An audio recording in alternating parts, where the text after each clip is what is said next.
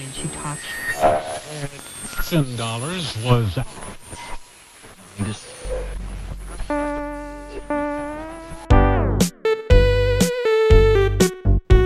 Bienvenidos a Life Steps, romper barreras contando experiencias. Comenzamos.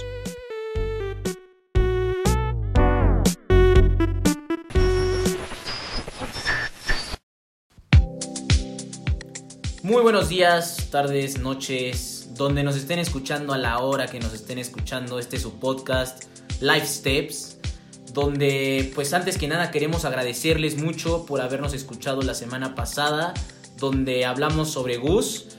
Gus, nuestro integrante, que nos contó su experiencia de lo que es vivir, estudiar y trabajar del deporte en Estados Unidos, de las becas, de todo el trámite, la experiencia y lo que es sufrir y disfrutar al mismo tiempo estar allá. Y pues yo soy Giancarlo Blanco.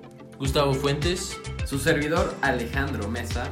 Y pues bueno, mis hermanos, mi gente, como diría mi compañero Alex, pues quisiera hablarles un poco antes de empezar todo esto sobre este programa que no tratará sobre la experiencia, sino sobre alguien trotamundos, alguien que va a disfrutar y estoy seguro tendrá experiencias que contarnos para dentro de más adelante sobre lo que es viajar, sobre lo que es vivir en otro lado también. Y pues antes que nada Gus nos va a dar un poco más la introducción sobre este personaje. En el programa de hoy nos toca entrevistar a Alex Mesa. Eh, él pues, pues no ha viajado, pero siempre ha tenido la iniciativa de salir de aquí, de, de pues buscar diferentes opciones en distintos lugares del mundo. Y, y pues él es el, entre, el entrevistado de hoy, Alex Mesa. ¿Qué pasa mi gente? ¿Cómo están? Muy buenas noches. Gracias, gracias por esta introducción tan bella. Antes que nada, Gus, este, no es que no haya viajado, no he viajado para estudiar, vaya. Pero No, este. Acapulco no cuenta. Cocoyoc. Malinalco. el elevado de Toluca. Pero pues ya pasó una semana de nuestro éxito rotundo con el primer podcast. Muchas felicidades a ustedes dos. Y a mí también, claro que sí. y este, y pues. Pues muchas gracias por entrevistarme en este programa. Y pues arranquemos, ¿no? Ok, arranquemos. A ver, primer pregunta. ¿Qué estudiaste? ¿En dónde estudiaste y qué año te graduaste? Cuéntanos, Alex. Pues a los que ya me conocen, para los que no, estudié mercadotecnia. Me gradué justamente, voy por un año, me gradué en julio del año pasado, que fue pues, 2019. Un mundo libre de pandemias, un mundo diferente. Pero pues ya graduado de la Escuela Bancaria y Comercial de Mercadotecnia, compañero.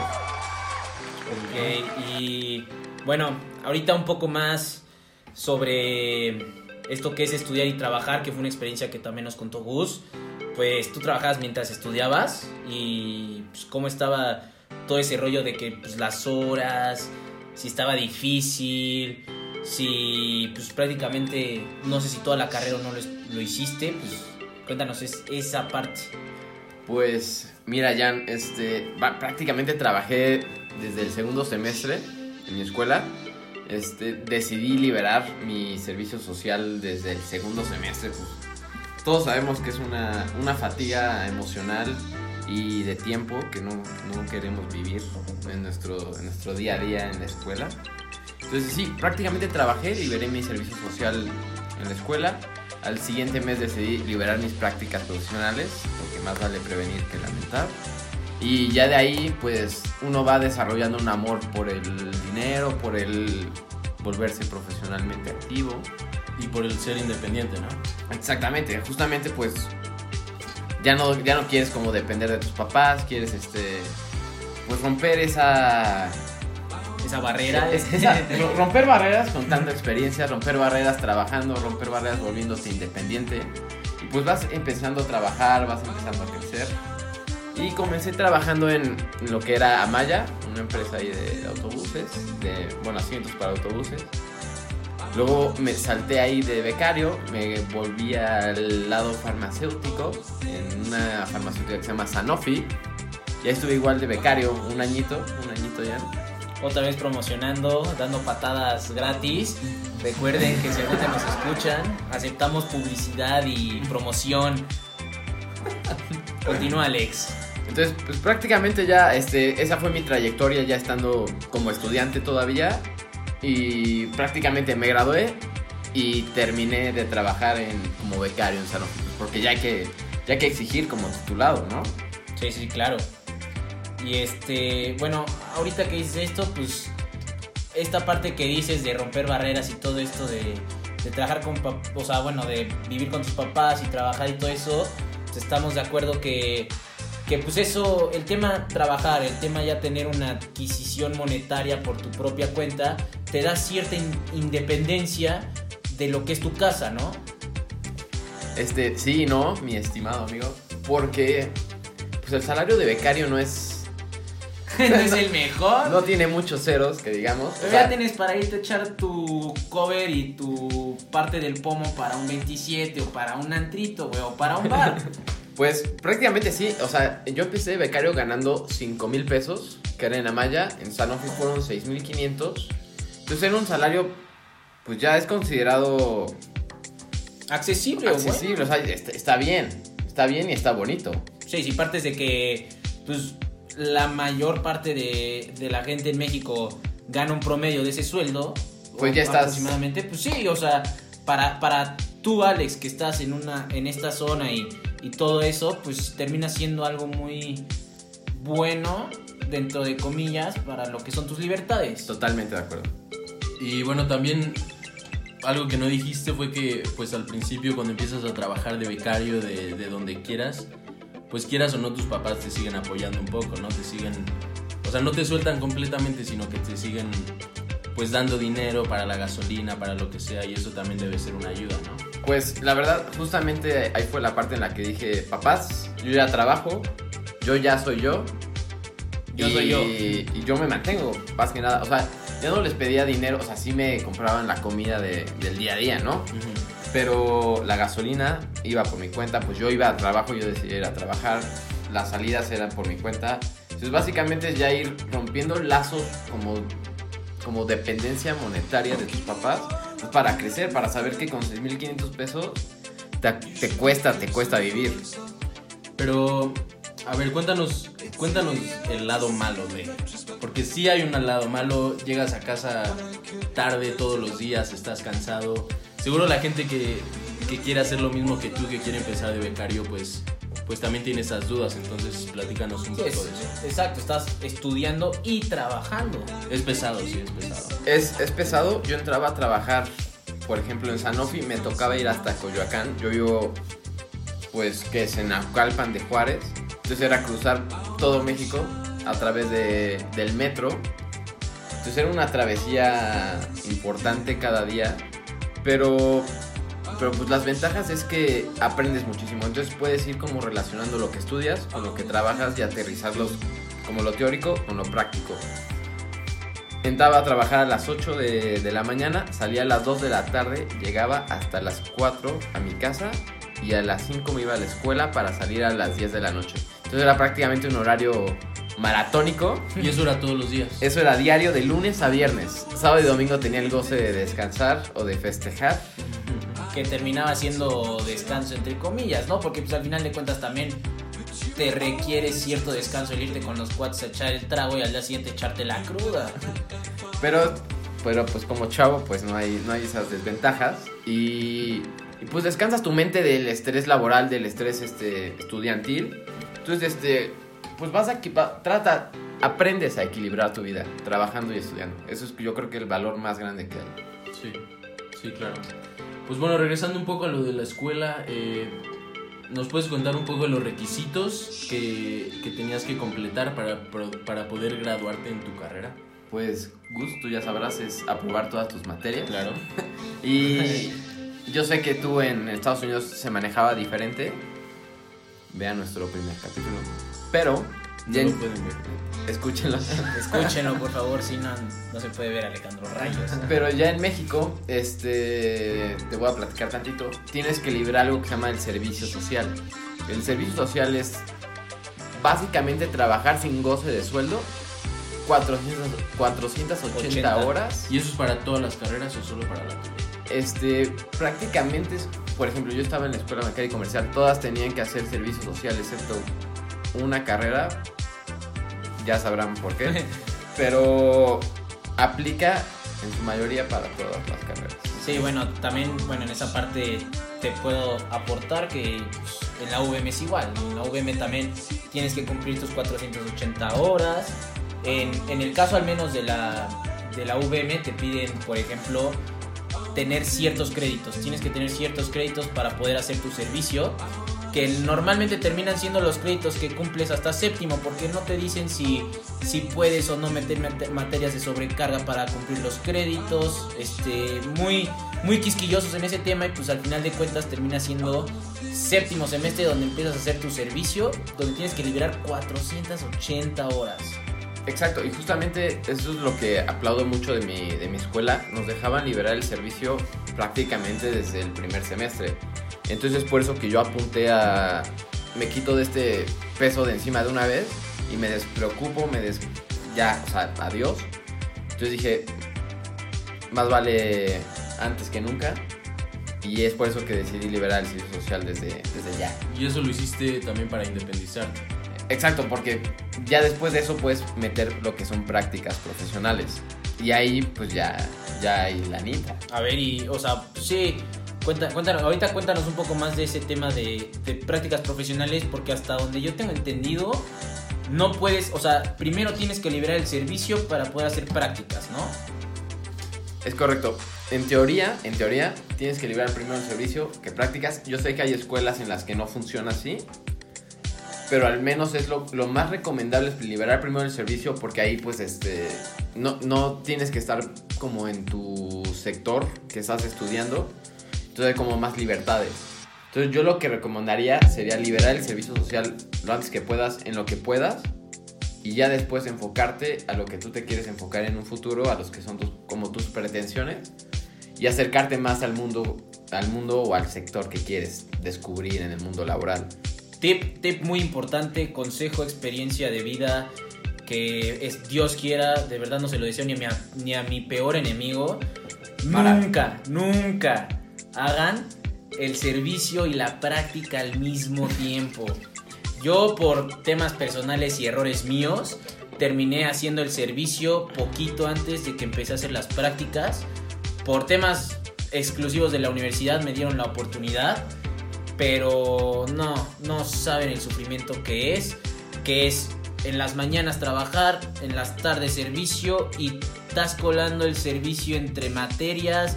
No, es, es algo que de verdad no les recomiendo que hagan. Y pues Alex, ahorita que ya nos contaste de- del Ceneval, ya del... Ah, bueno, es que del servicio de las prácticas, ¿qué más hay? Espera, yo tengo una pregunta. ¿Qué tal? Es que obviamente yo allá, allá no se maneja igual en Estados Unidos, ¿no? Entonces, ¿qué tal si una persona solo quiere hacer servicio social mientras estudia la carrera? ¿Tiene la opción de no hacer prácticas profesionales? Tiene la opción, porque todos somos libres de hacer lo que queramos. Ajá, pero ¿qué tal, qué tal si alguien, Según- ejemplo, como yo, yo no, yo no, a mí no me hubiera gustado estudiar y trabajar al mismo tiempo, como para disfrutar más la universidad, pues la carrera, estás como, son como tus últimos años, pues de ser libre, ¿no? De, de no tener un horario de Fijo. lunes a viernes fijo, ajá, correcto. Entonces, ¿está esa opción o, o cómo se maneja eso? Esta es opción, solo que te vas a trazar para tu titulación, prácticamente. Entonces tú puedes decidir, no va a ser mi servicio ni mis prácticas, entonces voy a posponer 480 horas de servicio social y 360 horas de prácticas profesionales. Entonces, acabando tus 8 semestres, tus 10 semestres que te aventaste, súmale todas esas horas que tienes que hacer de trámites y de servicio social y de prácticas a tu, pues, a tu currículum. Ah, ok, un consejo rápido y de verdad tómenlo, no, no lo duden, háganlo.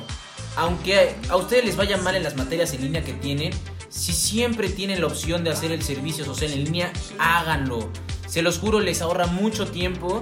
Pueden incluso estar haciendo el servicio social en, en línea y, y conseguir una chamba que después la puedan volver una práctica profesional y entonces así poder tener un poco más ad hoc todo. No, totalmente de acuerdo ya. Porque tenemos varios amigos ya este que acabaron todos sus semestres, todas las materias aprobadas, servicio social y les faltan o prácticas profesionales o al revés, ya tienen prácticas y les falta el servicio social. Y ahí es donde se atoran todos y pierden muchísimo tiempo. Y pues, este, y, ok, ya llegamos a esta parte de servicio y prácticas que sigue, porque pues ya es que siempre está ese papá o mamá latosa o latoso que dice, y bueno, ¿qué te falta? ¿Qué tienes que hacer para que te den tu título? ¿Qué más hay? Porque ya, ¿qué? ¿Acreditaste servicio, prácticas y ya? Y en el último semestre viene algo mágico que se llama EGEL Ceneval, que es básicamente un examen general de estudios de toda la carrera que estudiaste. Entonces, a mí me tocó hacer el Ceneval, no había opción de liberarlo por tesis o por cualquier otro tema. Tenías que tener un promedio 9.5 si no querías hacer examen, que es pues prácticamente inalcanzable, ¿no? Entonces, último semestre es totalmente dedicado a hacer el Ceneval, que es un examen de aproximadamente 8 horas en un día, con un espacio in between de, de 2 horas. Pero pues es un, es un tema mayor. Ok, entonces, este, pues sí, está, muchos tendrán la opción que a mí no se me hace mala, muchos creen que sí, creen que no, para mí no se me hace mala la opción de titulación, yo creo que es una opción buena, una opción que te puede, yo creo te puede llegar a dejar algo más que un examen de Ceneval de todo lo que viste en tu carrera, porque muchas carreras son prácticas, no, no todo es teórico, lo teórico muchas veces no, no- no te va a servir para, la, para ejercer profesionalmente como lo práctico. Pero pues ahorita que Mesa ya se metió un poco más a lo del Ceneval, me imagino que muchos en casa tendrán la duda de pues qué es el Ceneval, cómo es el Ceneval y cómo nos van a meter la de aquellas por el Ceneval. Cuéntanos sobre el Ceneval. El Ceneval, pues como les dije, es un examen de 8 horas. Está dividido en dos, dos módulos de 4 horas cada uno. Entonces es prácticamente un módulo en la mañana tempranito y otro empezando la tarde. Entonces es un examen totalmente genérico de lo que empiezas a ver de primer semestre a último semestre. Este, en mi escuela en particular, nos tocó hacer una preparación. Teníamos un seminario cada sábado de alrededor de 5 o 6 horas para revisar cada tema durante todo el semestre.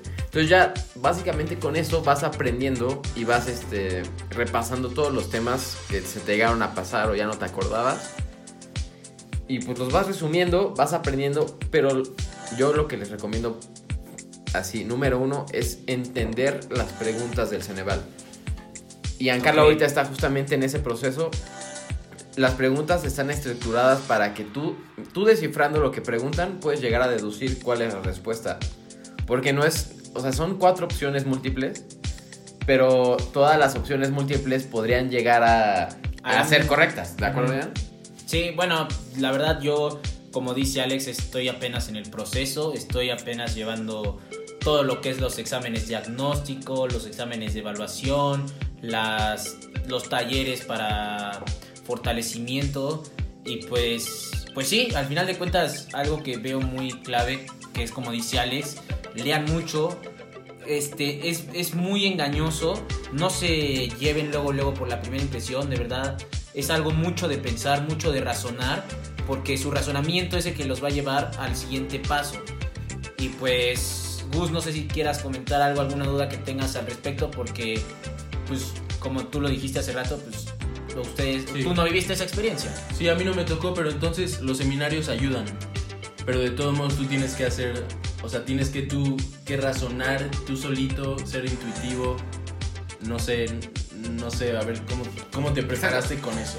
Justamente, el, o sea, el seminario claro que funciona porque repasas los temas. Tú teniendo las bases, con las bases tú puedes avanzar y, y puedes llegar a saber más o menos del tema. Pero la clave es en sí entender cómo funcionan las preguntas de un examen Ceneval. Porque, si tú me preguntas algo, por ejemplo, en cualquier otro examen de opción múltiples, ¿quién descubrió América? Y te ponen opción, te ponen dos opciones que están erróneas, te ponen a Fidel Castro y a, y al Chaco Jiménez. Entonces, por, por, por, deducción, sabes que dos opciones son erróneas, pero en el Ceneval funciona de una manera distinta. Te preguntan y tocan como pon cuatro temas y hay cuatro respuestas para cada tema, pero tienes que entender la estructura de la pregunta para saber la respuesta correcta. Entonces es mucha deducción y mucho razonamiento a lo que se pregunta. Ya con eso puedes avanzar sin ningún problema. No, pues qué bueno que, que a mí no me tocó porque. porque aparte de huevón soy pendejo. Pues bueno, mira, si un cuate brother de 6'4 que salió de la prepa con 6'4 pudo echárselo, pues espero que uno de 6'8 se lo pueda pasar, ¿no? Vengo sobrado. Pero nada, nada más para presumir, los que escucharon el capítulo pasado, salí con 6.4 de prepa. Pero puedo decir orgullosamente que salí de 8.9 en la universidad. Wow. Bueno, bueno, pero también tu carrera mercadotecnia. Entonces, entonces, y justo viene la siguiente pregunta que, que pues muchos tienen ese concepto de que mercadotecnia es fácil, como, como administración de empresas y, y pues lo de negocios. Que sí, yo estudié administración de empresas, les puedo decir que sí es fácil. Pero, pero aparte de eso, obviamente tienes muchos proyectos y todo. Dinos, cuéntanos qué es lo que más te gustó de esa carrera. Mira, justamente no es por hacerle publicidad a mi escuela, pero, Pero sí es para hacer la gratis. publicidad. pero, Patadas gratis. pero como saben ustedes, como saben ustedes, radio escuchas, EBC, hay, hay dos campus en la Ciudad de México. Uno es el de Reforma y otro es el de Tlanepantla. Un saludo, un saludo a Mario, mi primo, de EBC Reforma, que Ah. creo que es la que está más chida, pero no sé, Alex. Igual saludo a Adrián Salvatori y Diego Coria que apenas están empezando a sufrir en esa universidad. Eh, cuéntanos, cuéntanos. La de Reforma, la verdad la reestructuraron. Está increíble, está súper bonita la escuela. Una, Pero, pero. Una joya de escuela, pero El tráfico. el tráfico, es una. Y, y por echarle flores aquí a, a Tlalnepantla, este, en Tlalnepantla se maneja para justamente para la carrera de mercadotecnia un programa que se llama MVP. MVP es Marketing Business Project que se lleva durante Ah, quinto, durante, se lleva durante los últimos semestres ya de la carrera, en donde tú llevas justamente ya proyectos, pero con clientes reales. O sea, por ejemplo, les voy a poner un ejemplo que llevé. Tenemos que hacer toda una estructuración y todo un... Ya, ya saben, toda, el- toda la planeación, toda la estrategia para una empresa totalmente real, que teníamos que conseguir un cliente real en la calle o cualquier familiar, pero que existiera y pudiéramos implementar nuestras ideas. Entonces siento que eso te da un plus porque no, no sales de la escuela sabiendo nada, no sales en la escuela interactuar con clientes. Entonces eso pues te eleva tu pues tu tus ganas de aprender. O sea, sería algo como la semana I de la, del TEC. O sea, algo por el estilo, por lo que te escucho. ¿Podrías describir la semana ahí para los que no conocen bien? Ok, bueno, para los que no conozcan la semana I, este, la semana I es una semana en la que para los que sí la toman en serio, porque no me lo pueden negar algunos de mis brothers que escuchen esto del TEC, Raúl, muchos lo toman para irse de foráneos una semanita y esa semanita ya tienen todo solucionado, todo arreglado. El tema es semana ahí de innovación, ¿no?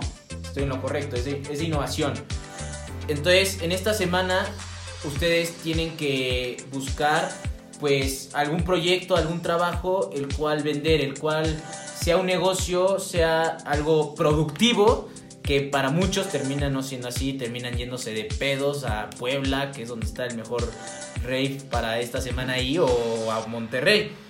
Pero pues algo por ahí va, lo que me dices del MVP. sí, justamente es bajar tus ideas. Nos toca hacer de para una empresa de consumo, para una empresa de, de servicios y para una empresa para llevarle todo lo que son las redes sociales. Entonces vas aprendiendo de todas las partes necesarias como para fundamentar un negocio en un futuro. Y justamente tienes como todas las bases saliendo de la carrera, si no vas al mundo de la oficina, tienes todas las bases para poder emprender tu propio negocio. Y creo que es algo muy, muy valioso. Sí, eso también está chido porque haz haces eso del MVP y ya sabes en lo que te quieres enfocar, ¿no? Por ejemplo, si te contratan para, para, para marketing, pues, y a ti te gustan mucho las redes sociales, ahí ya sabes cómo hacerlo y aparte sabes que te gusta, entonces no se te hace difícil. Exacto, entonces ahí justamente puedes definir cuál es tu fortaleza, dónde tienes áreas de oportunidad, justamente a dónde dirigir toda tu carrera. Porque manejas todo, entonces aprendes de todo, aunque sea un poquito, y ya puedes ir definiendo qué te va gustando, qué no te va gustando, y además pues llevas todas tus materias a la par y pues todas van sumando al proyecto. Entonces no te quedas como corto en alguna, en algún área. Ah, pues está chido. Ok, y, pues ya estamos en esta parte de, de que ya Mesa está liberado de servicio social, de prácticas profesionales, de Ceneval, y viene la parte rica, la parte de la fiesta, una experiencia personal, una super fiesta, una muy buena graduación, increíble. Quisieron matarnos en algún punto de la fiesta, un amigo se resbaló con un bolillo y se cayó en medio de la pista, este, se abrazó con la banda, ¿no? Una gran experiencia. Pero en fin, cuéntanos algo ya un poco más personal, ya no tanto entremos a esta parte de, De la escuela. de querer en la escuela y todo tedioso, ¿saben? Entonces, pues aquí entre nos, con nuestros compañeros, nuestros brothers, tu gente, como les dices, este, ¿Qué pasa, mi gente? pues que, que algo que, que tengas como buena anécdota para contar antes de ya entrar al tema base de aquí del programa de hoy. Algo, una anécdota, algo que tengas que contarnos de tu graduación. Porque de seguro hay. Este, antes, justamente, antes de entrar de la oración, me gustaría como platicarles a todos de los sentimientos finales en los que ustedes han de estar pasando ahorita, de lo que es una carrera universitaria. Bu- mucha- muchas veces nos sentimos como desconcertados con nuestra vida, que es justamente lo que va el programa en la segunda parte. Pero es como buscar lo que a ti te gusta y a lo que tú quieres. Son momentos difíciles, me imagino, para todos. Porque ya estás graduado, pero pues ahora que viene, ahora qué es lo que toca. ¿Qué nos depara el futuro, Giancarlo? ¿Qué nos depara, Agus? Entonces, este, es ese nerviosismo, ese miedo, pero esas ansias de saber qué viene. Entonces, creo que es algo muy bonito y algo en lo que pues, debemos de reparar en cualquier momento de nuestra vida. Justamente todos nuestros amigos de la prepa decidimos entre nosotros pues asistir a, a todas las graduaciones que podamos de cada uno de nosotros, pues, porque siempre vamos a estar juntos, ¿no? En los momentos bonitos, en los momentos difíciles. Entonces, hicimos un pacto ahí de hermandad. Saludos a, a toda la manada de lobos. Pero pues, ahí estuvo muy bonito el momento. Tengo, tengo un video en el que no sé quién lo está grabando. Y, me dan a mí un para brindar. Volteo a la mesa y veo como alrededor de 20 personas, 20 amigos fueron a la, a la graduación. Veo como todos se van parando, van sonriendo, van levantando el, el vaso para brindar. Entonces fue algo, algo sumamente emotivo y algo que les recomiendo mucho. Que siempre mantengan como sus amistades más viejas para que siempre sepan quiénes son ustedes en el fondo. Sí, claro, pues la, la graduación es para eso, ¿no? Para que celebres tus logros, para que nosotros como tus amigos, como pues invitas a tu familia, obviamente, eh, pues para que celebren contigo lo que has hecho, lo que has logrado y, y eso a mí, bueno, eso a mí se me hace muy, muy padre. Sí, porque justamente pues, todos los logros que tú haces también son de toda la gente que te rodea. Sí, claro. Entonces, si yo me gradué, ustedes, ustedes se graduaron conmigo. O sea, yo me gradué gracias a ustedes. Sí, porque quieras o no, pues tienes el apoyo siempre de, pues de un amigo, de un grupo de amigos, de tu familia, entonces, no sé, es un sentimiento muy bonito, muy padre. Pues bueno, Alex, ya nos contaste de, de tu carrera, de, del Ceneval, del servicio social, todo eso. Ahora cuéntanos de la vida laboral después de ya haberte titulado. Claro que sí, mi, mi estimado. Este, bueno, antes que nada voy a hacer un paréntesis con la- lo de la titulación. Eh, una vez que tú te gradúas en México, porque no saber, te voy a instruir en este mundo. Gracias. La, la ti- la titulación, este, ya cumpliste con todos sus procesos, pero tardan aproximadamente, bueno, en mi caso fueron, que habrán sido 5 o 6 meses, en los que te preparan como tu título para tenerlo en- de manera, bueno, se tiene ya de manera digital, te mandan prácticamente un PDF, tal cual. Únicamente tienes que pagar una módica cantidad de alrededor de 4 mil pesos para tener tu título. Entonces, este, eso es lo que se tarda cuatro meses, cinco o seis meses, dependiendo ya de la escuela o de los trámites que tengas que hacer.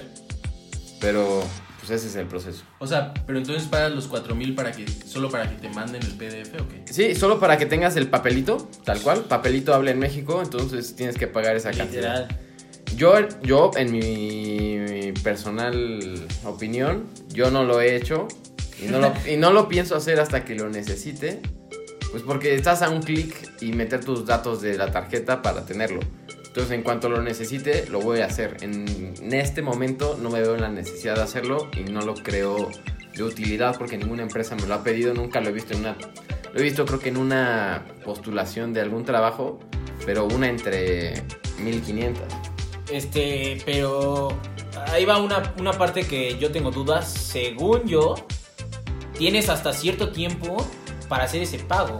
O sea, según yo, no es de que tienes de aquí hasta el fin de los tiempos o el fin de tus tiempos para poder hacerlo. Según yo, tienes un lapso de 2, 3 años para hacer el pago. Te voy a ser muy honesto, Ian. No, no tengo el dato exacto. A ver, espérate, espérate. ¿No viniste preparado o qué? Ah, La verdad es que esta, esta pregunta se la acaban de sacar de la manga. pues es parte de nuestro trabajo, brother. No, no, no, pero sí está bien, no, sa- no Ah, Está bien no saber.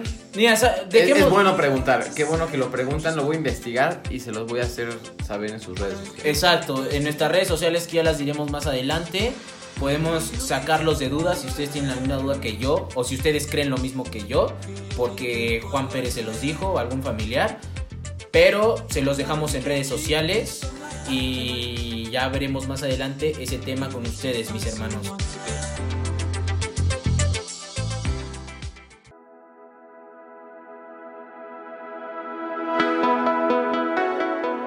No te pierdas la segunda parte de esta entrevista. A continuación, Life Steps, romper barreras contando experiencias.